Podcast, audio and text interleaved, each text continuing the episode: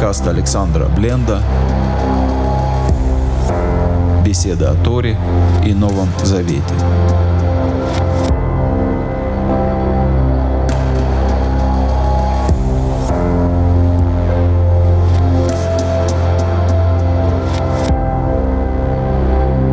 Шалом, дорогие друзья, добрый вечер.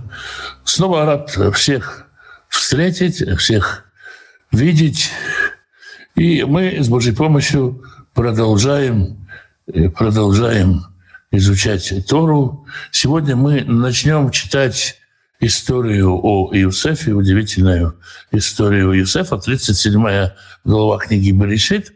Но начнем мы, как обычно, с молитвы, и я прошу Всевышнего защиты для всех тех, кто оказался на войне, кто оказался под бомбежкой, кто преследуем, кто под оккупацией, кто потерял родных, кто сам потерялся, кто оказался без помощи, кто ощущает беспомощность, ощущает желание помочь и невозможность противостоять этой ситуации. Я прошу у Всевышнего мира в сердца людей, поддержки для всех тех, кто нуждается в поддержке. А мы с Божьей помощью начинаем читать 37 главу книги Берешит.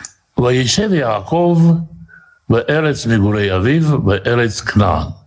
И стал Яков жить в стране, в которой жили его отцы, в стране Ханаанской.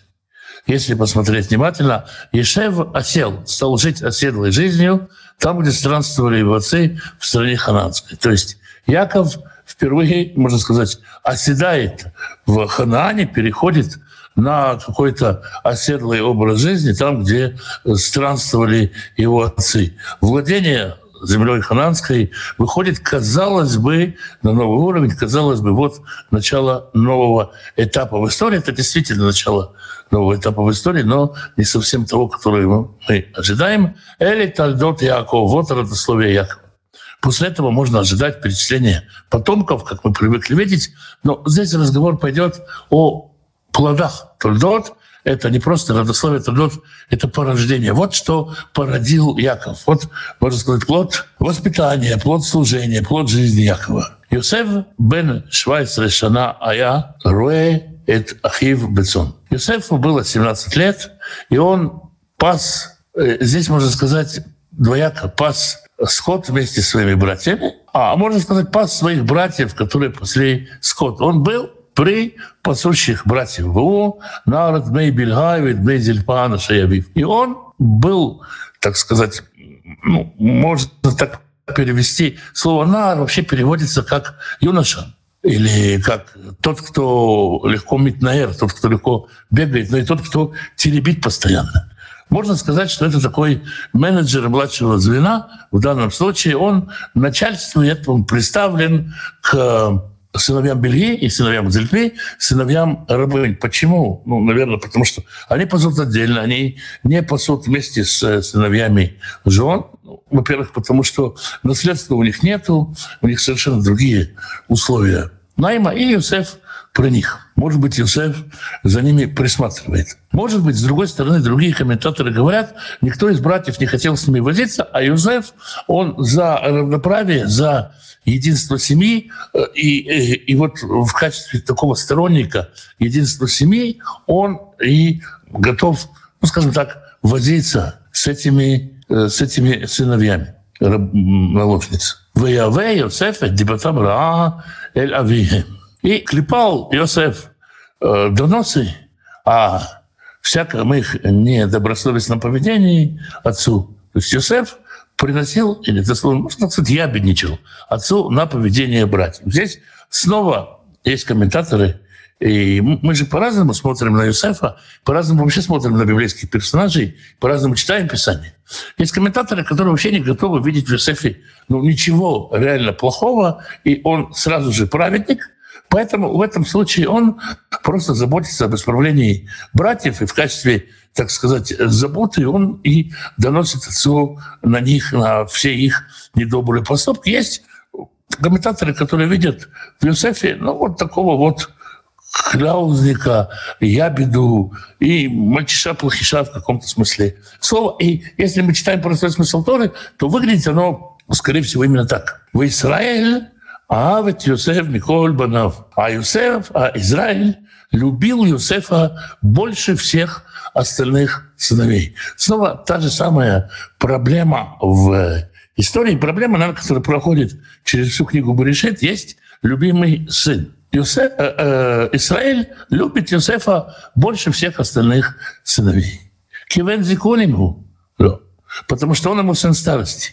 Если Бениамин... Ну, во-первых, у Бениамина... Э, с Бениамином связана печаль. Когда родился Бениамин, Израиль потерял Рахель. Во-вторых, Бениамин еще маленький, он еще ребенок, Юсеф, на много лет старше, подросток. И, и Яков, Израиль больше всего любит Юсефа и выделяет его.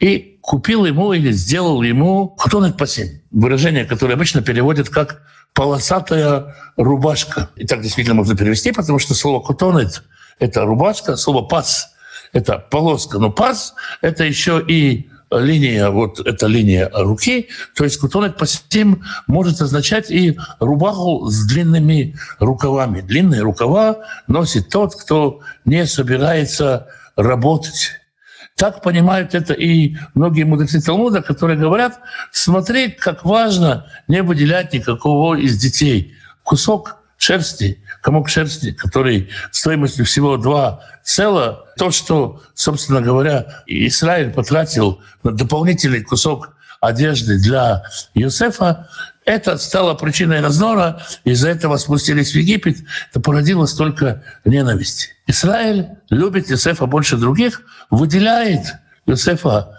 больше других. Иосиф, как мы видим, позволяет себе кляузничать или доносить на своих братьев. Ну, конечно, это не делает доброй обстановку в семье. Веру Ахав, Киото Ав, Авием, Микол, Хав. И увидели братья, что его любит отец больше всех остальных братьев. Вы иснеото, и возненавидели его. Вло ихлю добро шалом. Так что не могли говорить с ним мирно. И снова комментаторы разделяются, когда читают такое описание. Одни комментаторы говорят, ну, во всяком случае, братья не лицемеры. Если они кого-то ненавидят, то они не разговаривают с ним. Как можно так сказать? Мы часто лицемерим, часто говорим с теми, с кем нам неприятно говорить, и знакомимся с кем-то и говорим очень приятно, хотя нам не очень приятно. А братья, вот они такие честные были, простые ребята, и ненавидели, и не хотели говорить, и не говорили. Ну, а другие комментаторы говорят, что вообще вся проблема Писания — это проблема отсутствия контакта. Надо бы говорить, а они не говорят. Неумение поговорить, неготовность поговорить, неготовность э, как-то договориться, она проблема, и снова это проблема, которая, которая вот существует в семье э, Израиля и Иосифа. «Ваяхлом Иосиф халум». А Иосифу приснился сон, «Ваягед ле Ахав». И он рассказал его братьям, «Ваисву од сноту». И они еще больше ненавидели его. Иосиф видит какой-то сон, мы пока еще не знаем, какой. И он рассказывает его братьям, после чего они его еще больше ненавидят. Исеф, э, можно сказать про него много чего, но он не глупый, он понимает, что он расскажет, и его будут ненавидеть, или он толкует сон по-другому. Давайте, давайте посмотрим. ויאמר עליהם, и сказал им, שמעו נא החלום הזה אשר חלמתי. Посмотрите, какой сон я увидел. Здесь есть знак в Торе, который указывает на такое. Посмотрите, какой сон я увидел. На-на-на-на-на. Вине анахну меальмеем алюмим. Вот мы вяжем снопы бетоха саде в поле. Вине кама алюмати.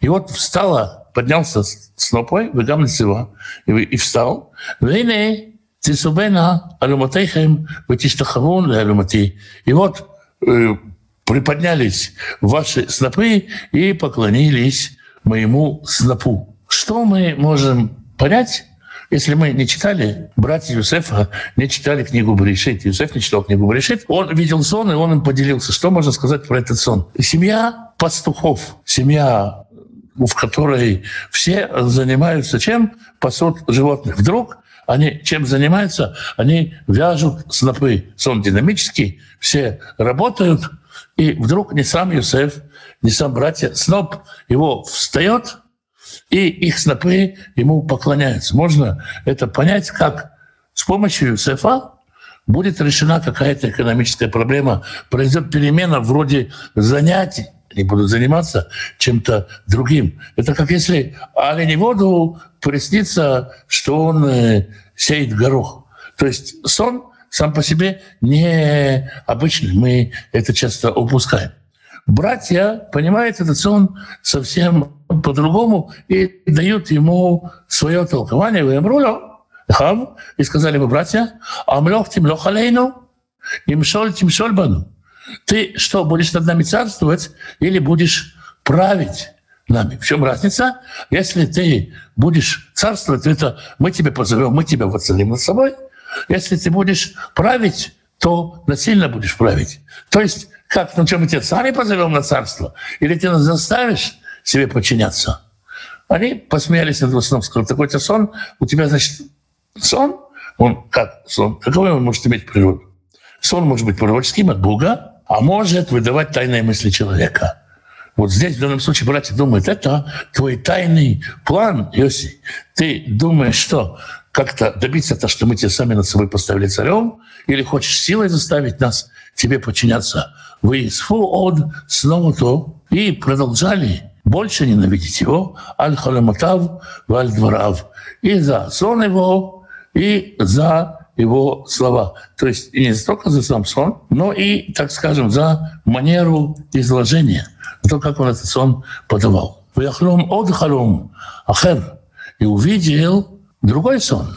«Висапера то лехав» и рассказал, и сказал, «Или они халамти халом от». Вот я еще один сон. «Шемеш ваереах» и вот солнце и луна, «Вайхада царкухавим» и одиннадцать звезд, «Миштахавим» ли поклоняются мне. Вы Сапера Авив и рассказал этот сон отцу своему, Велахав и братьям своим, вы Гарбу Авив. И отец устроил ему нагоняй. Ну, как можно, опять-таки, отец, значит, не видит этот сон как пророчество, а воспринимает этот сон какое-то раскрытие подсознательных, подспудных желаний Юсефа. Вайомарла, Махарам что это за сон такой? Ашер Халам, который ты видел. Або, наво, они, веймеха, разве придем я и мать твоя, вы ахиха и братья твои, лишь тахвот лихарца, отвешивать тебе земной поклон? То есть Яков видит в солнце и в луне себя и Рахель, в 11 звездах видит 11 братьев, и тоже говорит, что это за сон такой. Интересно, да, что если в, как истолковал Яков, этот сон не исполнился. Они пришли, отец и жена его, Рахель, которая в тот момент умерла. Если мы посмотрим, вот э, здесь вот эти два слова означают «ашер халамта», который ты видел. Если мы прочитаем только вот эти буквы, то здесь мы увидим Рахель, это имя матери, Мета, Рахель умерла. То есть ну, конечно, Юсеф не вычислял эти буквы, но интересно, что здесь это есть. Рахель умерла, Рахель не может прийти и поклониться, не приходит и поклоняется. Из-за этого, скажем, мудрецы Талмуда делают вывод и говорят, в любом сне есть какая-то напраслина. То есть, когда мы толкуем сон, когда мы толкуем какое-то видение, я могу сказать и какую-то притчу, не обязательно все детали ее осуществляются. Вот вам сон Иосифа. Снова, что может означать такой сон? Некоторые комментаторы говорят, что вообще этот сон означал, что когда вот братья склонились над ним, когда опускали его в яму, вот тогда этот сон осуществился. Много разных вариантов есть понять, как этот сон э, как этот сон понять, но что самое важное, слушатели, братья и даже, даже отец, до какой-то степени даже отец, не верят что это сон от э, Всевышнего. И воспринимает этот сон как э, какой-то э, то, что Иосиф выдает себя, выдает, что там у него на уме. Выкнеуву Ахав, Вавив, Шамар это Братья завидовали ему, а отец запомнил это. Все-таки отец, поскольку любил Иосифа и поскольку видел сны в своей жизни, он э, запомнил это. Ну, так или иначе, существует много разных толкований по поводу того, как этот сон можно было еще истолковать. Вильху Ахав рот этот сон, вы авеем бешхем. Братья ушли пасти скот отца своего в Шхем. Из Хеврона до Шхема это где-то километров 70. Почему братья ушли пастей? Потому что, как мы говорили, место в стране Израиля для выпаса скота немного. И нужно уходить туда, где, собственно, там Яков и купил землю в свое время, на его земле остается. Там остается Нешель после того, как срезали пшеницу, остаются невысокие ростки, туда пускают скот, чтобы он там э, ел. То есть братья отгоняют скот довольно далеко, э, чтобы его пасти там. Естественно, они уходят достаточно надолго. Телефонов нету, смс прислать невозможно, и письма не идут. В Йомар Исраэль Юсеф и сказал Израиль Юсефу, «Алло, ахиха, руим башем, вот братья твои в схеме, ляха, ваш лихеха алейхем. Давай-ка я пошлю их, и тебя к ним. Вымерла Айнени. И сказал ему, вот я, то есть я на все готовый, вот он я. Вымерла. Ляхна, иди-ка, Раэ, шлем ахиха, посмотри на то, как, как здоровье твоих братьев, в шлем отцон и здоровье скота, в ошивании давар. И э, вернись ко мне с вестью. В Шалхеу, Меме Хеврон, в его Шхема. И послал он в Хеврон, и он добрался до Шхема. Яков посылает Юсефа в Хеврон, э, в Шхем, чтобы проверить, как братья, как скот. Ну, собственно, здесь видят много параллелей с Машехом, который сказал, я послан к погибающим овцам Дома Израиля, проверить, как э, здоровье э, скота. Очень много параллелей будет вообще в жизни Юсефа и у Машеха. И Юсеф отправляется в район Шхема, в 15 стихе мы читаем «Вимцеу Иш» и нашел его человек. Вини твои бесаде. И вот он бродит по полю.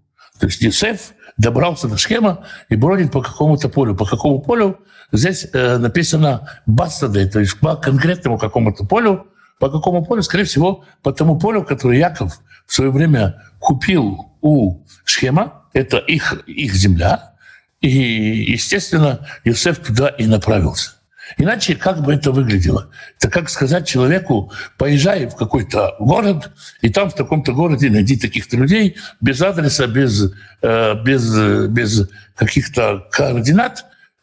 Район большой, как там найти и как там кого-то искать. Было ясно, что, скорее всего, братья пасут там. Юсеф встречает какого-то человека, э, комментаторы говорят, они говорят, это Архангел Гавриэль.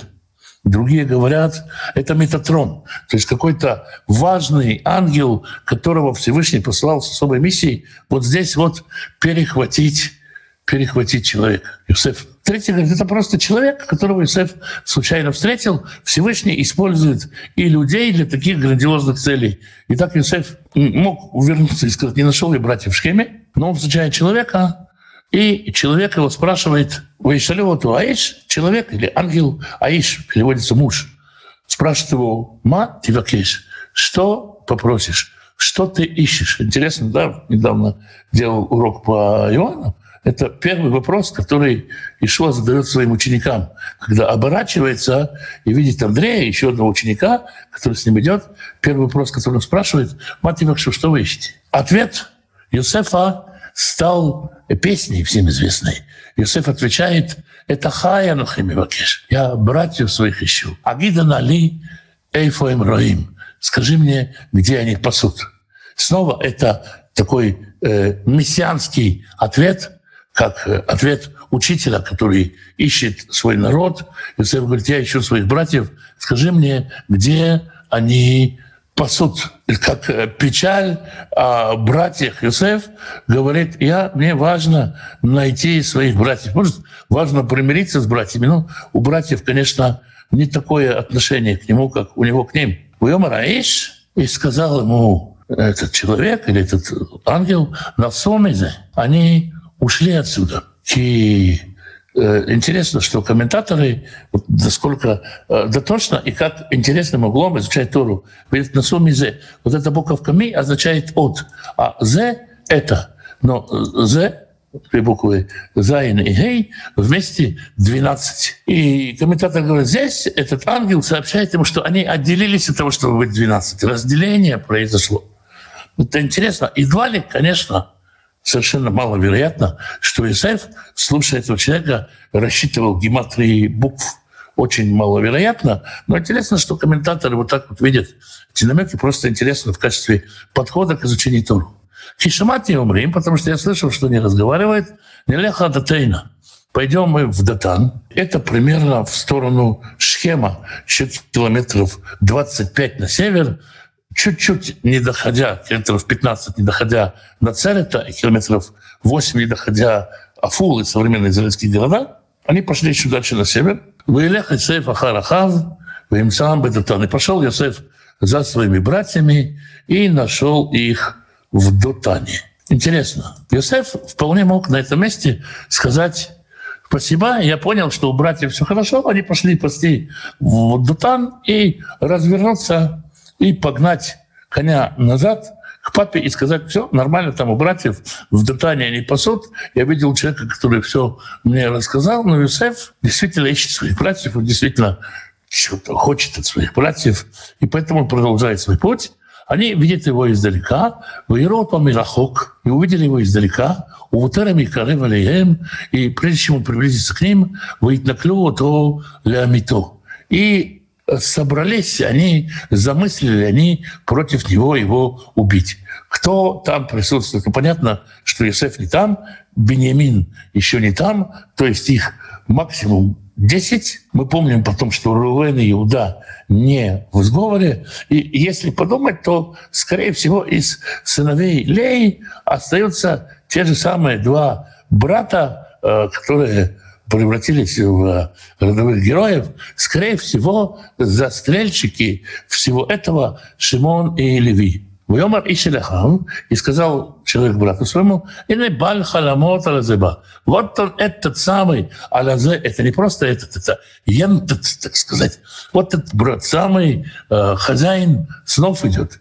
Человек со с нами, как человек э, в Торе обозначается человек каким-то судебным делом. Человек, который приносит сны на разбирательство. Человек, Э, с амбициями, навеянными с нами. Можно сейчас проверить, что там у него за сны. Давайте, наконец-то, разберемся в этом.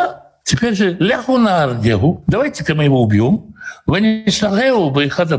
И бросим его труп в одну из ям. Вамарну аяра ахальтегу. И скажем всем, что так и было. Скажем всем, злое зверь сожрал его. Ванирай мою халимата.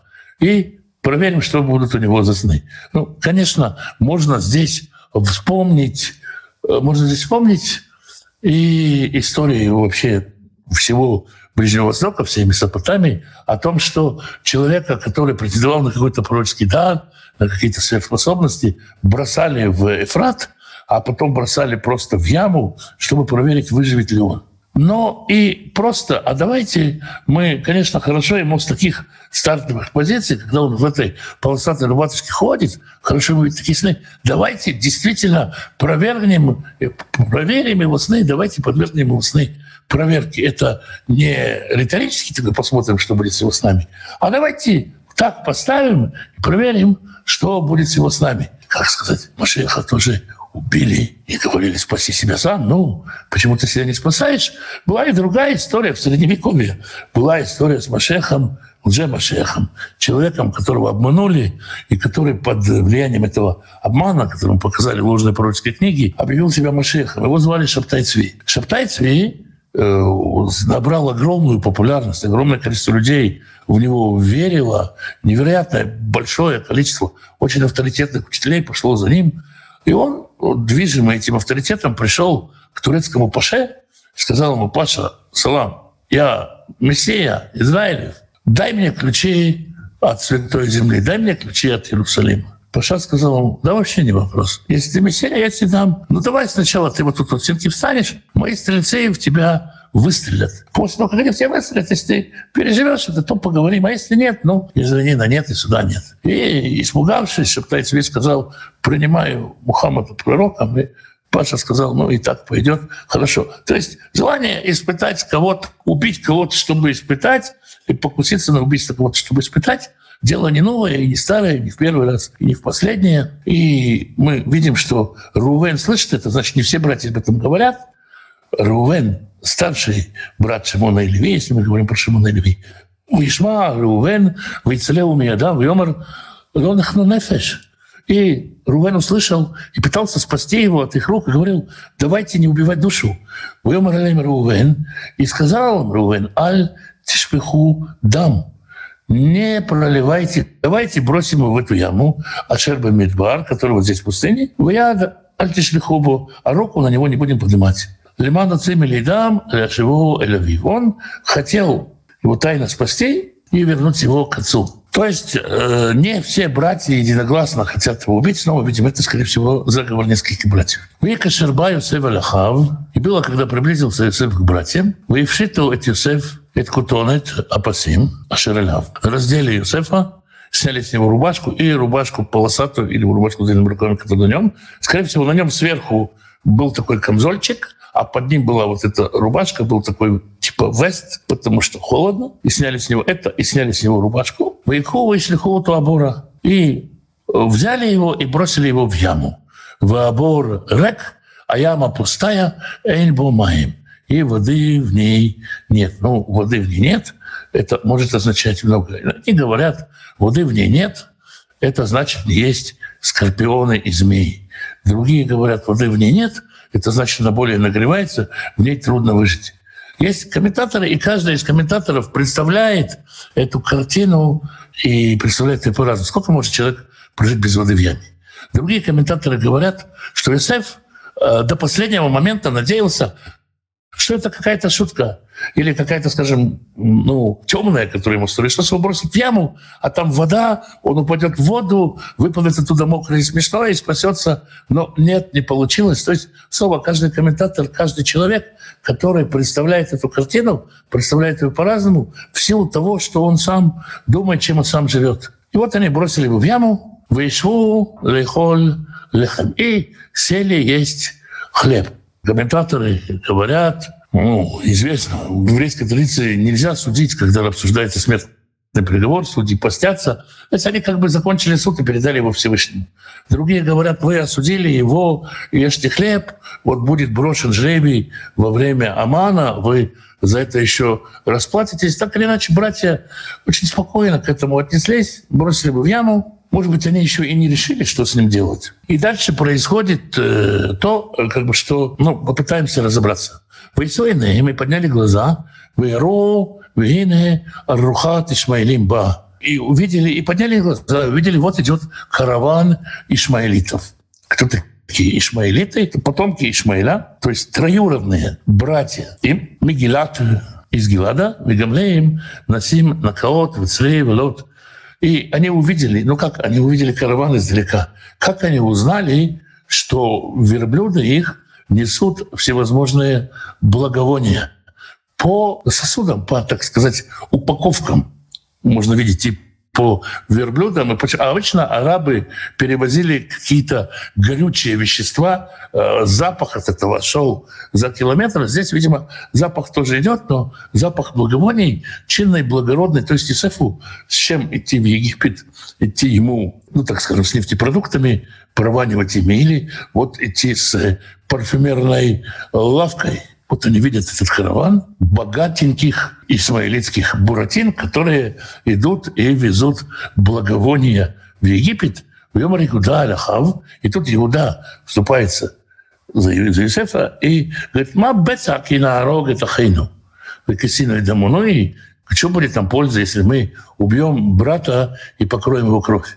Лехол Ишмаилим. Давайте продадим его ишмаильтянам. Поедем его а руки наши на ней не будет кияхейну псарейну, потому что он наш брат, плоть наша, в Ишму, и Хавы братья послушали его. 28 стих очень э, сложный, грамматический, и из-за этого вызывает много разночтений.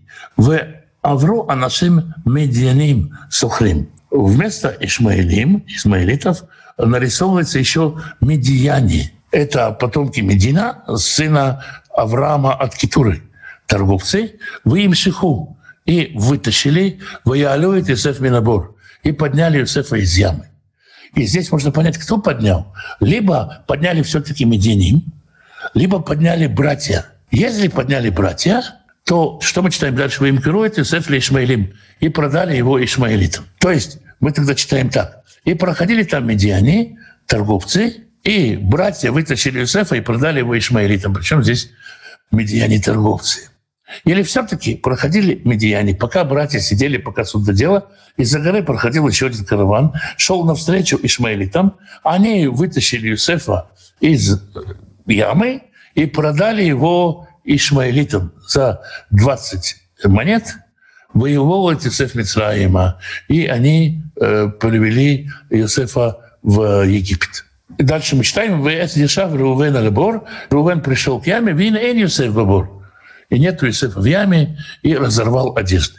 Из этого многие комментаторы говорят, что братья хотели продать, но не успели, вот он Рувен не увидел. Другие говорят, нет, это все-таки братья вытащили, а продали его мединьянам, потому что мединьяне шли с караваном, а они обычно торгуют рабами. Так или иначе, это остается вопросом. И Юсеф, которого вытащили из ямы, может быть, был в сознании, может, он весь, потому что здесь написано, скорее всего, вытащили его уже как тушку, он без сознания в этом случае, и он потом, может быть, не знает, потому что дальше он будет в э, в тюрьме в Египте говорить гунав гунавти, похищением похищения из страны Иврим. То есть этот вопрос так и остается открытым, тем более, что дальше будет еще одно углубление сюжета. Поэтому есть комментаторы.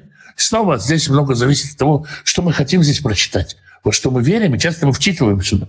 Есть комментаторы, которые, ну, безусловно, братья продали, конечно, братья продали, кто же еще? Есть комментаторы, которые говорят, ну, не написано здесь вот такая грамматическая конструкция, из которой трудно понять, что это братья, и вот тем более Рувен. Ваишав Аляхав, Рувен возвращается к братьям, Йомер, а ели Тейнену, и сказал, юноши нету, мальчика нету, вы они, ана аниба, а мне теперь куда деваться? Видимо, из этого тоже можно понять, что и братья тоже не знают ничего.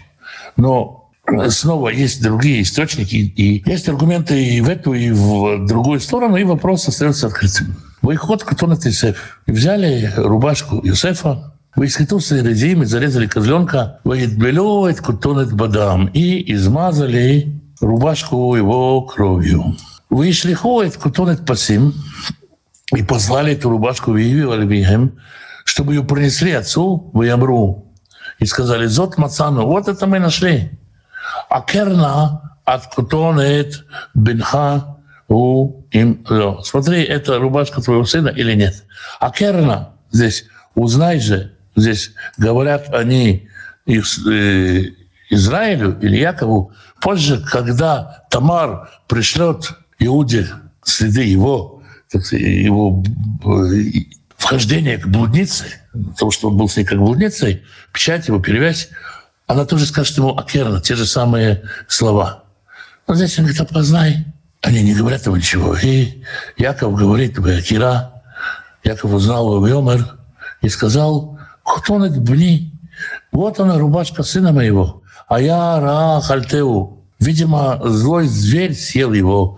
Тров, тарав Юсеф. Терзанием растерзанный сын. Воикра Яков Семлатав, разорвал Яков одежды свои. Воесем сак вымотав и перепоясал мешковину, надел одежду между мешковиной, перепоясал ее на пояснице. Воитабель альбно ямим рабим. И скорбел о сыне своего много дней. В Якуму коль банав и коль бнутав линахмо. И пришли все сыновья его и все дочери его утешать его. Какие дочери? Возможно, внучки, а возможно, у него и дочки рождались, мы просто про них не читаем, но, скорее всего, внучки приходили. Или невестки. В Имаэн лейтнахем. И отказывался он утешиться. Многие комментаторы здесь говорят, вот это самое «и отказывался утешиться» очень многозначно. Это говорит о том, что свидетельство того, что Иосиф жив.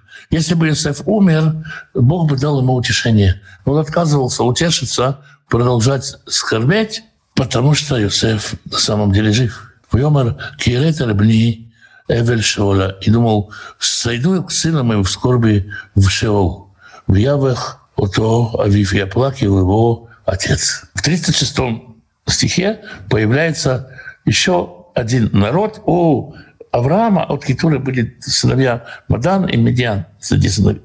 И если мы в предыдущей главе читали о Медиане, то теперь появляется Маданим.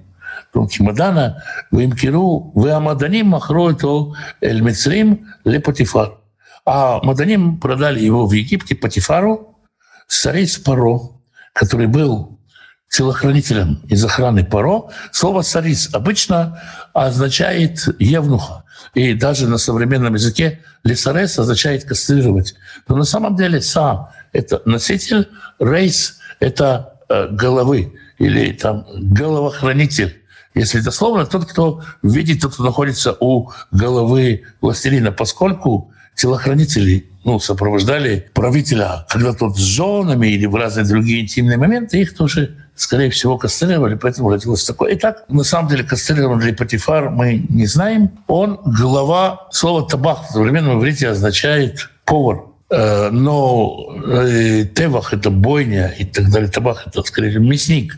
В данном случае, скорее всего, глава, получай глава службы безопасности фараона. Маданим – это какой-то третий народ. Откуда возникает третий народ?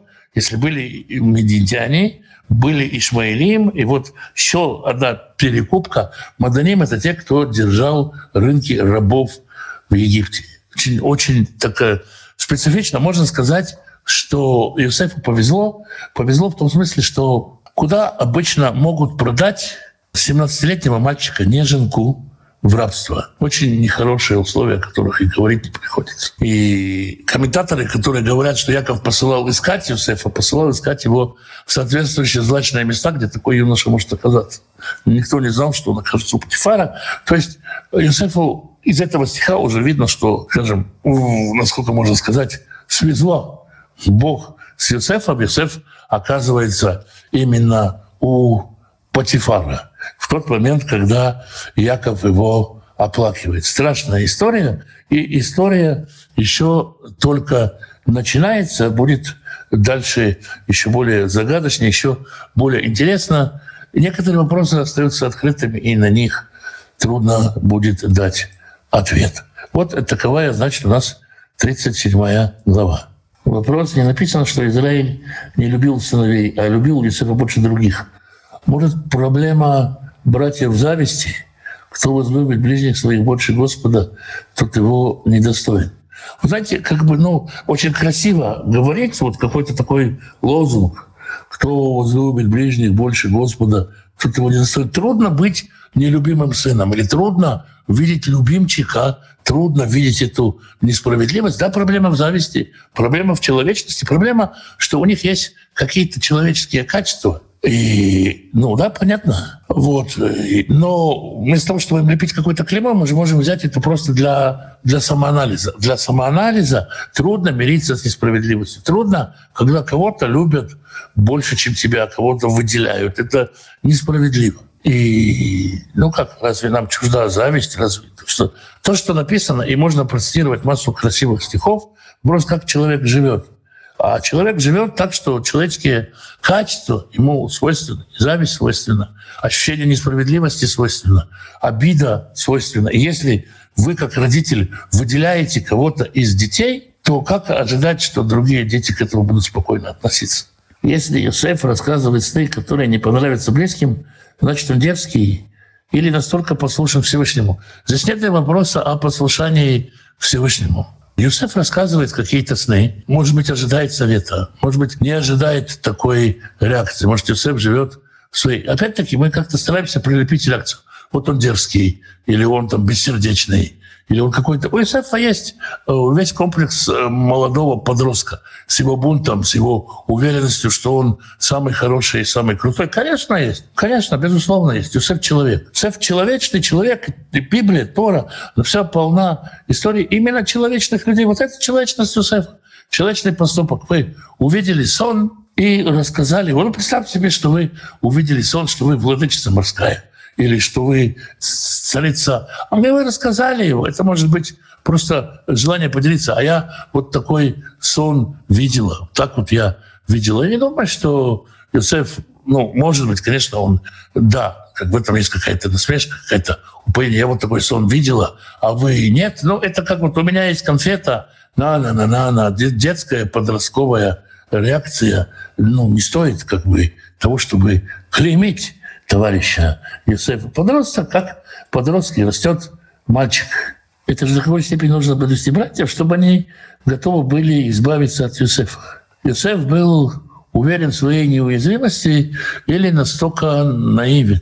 Может быть, ни то, ни другое. Может быть, Юсеф, э, как сказать, не очень понимал. Э, на самом деле ведь не только Юсеф доводит братьев, да? Есть Яков, который его выделяет. Есть, мы потом будем читать, когда Иуда говорит перед Юсефом речь, я как-то делал об этом урок. Иуда говорит полное страдание речь, в которой вы представьте себе, Яков говорит им, вы же знаете, что у меня только двое детей. Представьте себе, что вы э, живете в семье, в которой 12 детей, и отец ваш вам говорит, у меня только двое детей, что вы, что вы мне говорите? Вот это, и это не вы. То есть вся обстановка в доме, эти дети, рабыни, которые пасут отдельно, вся ситуация вокруг Якова и его сыновей, то, что он выделяет Юсеф, все это, так скажем, довело. А если посмотреть до этого, то в чем история? Да? Вся история э, в том, что один брат отделяется от семьи. В, в, в семьях постоянно от Ишмаэля, Эсава, и вот как бы здесь да, постоянно есть какой-то брат, э, у, у, знаете, у ашкенадских евреев говорят, как называются двоюродные братья у польских евреев. Тот, с которым мы не разговариваем, вот его дети. Вот. И это как бы такая вот традиция. Посмотрите через всю книгу Баришит. Братья постоянно воюют. Где это найдет исправление? Когда родится народ, когда два брата Моше и Аарон, они исправят вот эту вот ошибку Баришит. И когда позже э, Давид и Йонатан, который скажет, твоя любовь больше любви женщин. То есть а, ты смог преодолеть вот эту вражду Рахели Лей. Вот когда это осуществится. Это долгая засевшая вот так вот вражда, когда еще, когда возвращается из страны, колено как стоят, где кто проклинает, кто благословляет. И там тоже особо отличаются сыновья рабынь от э, сыновей э, жен. То есть это все надолго-надолго глубоко сидит в семье Якова. Не только Юсеф доводит. Вся обстановка. Почему ему такая страшная участь? Я думаю, что э, Юсеф воплощает в себе идею первого еврея, э, который станет царем в Галуте, как Машех.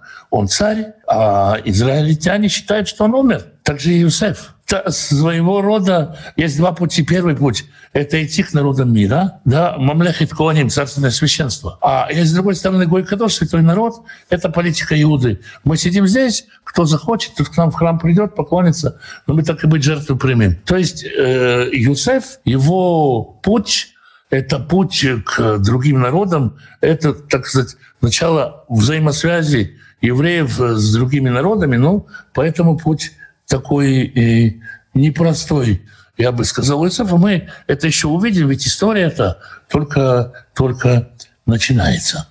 Ну вот, вроде бы все вопросы. Значит, с Божьей помощью тогда что? Мы прощаемся. Завтра на том же месте, в тот же час продолжим. Будем изучать с Божьей помощью 38 главу. Всем спасибо и всем доброго вечера. Шалом.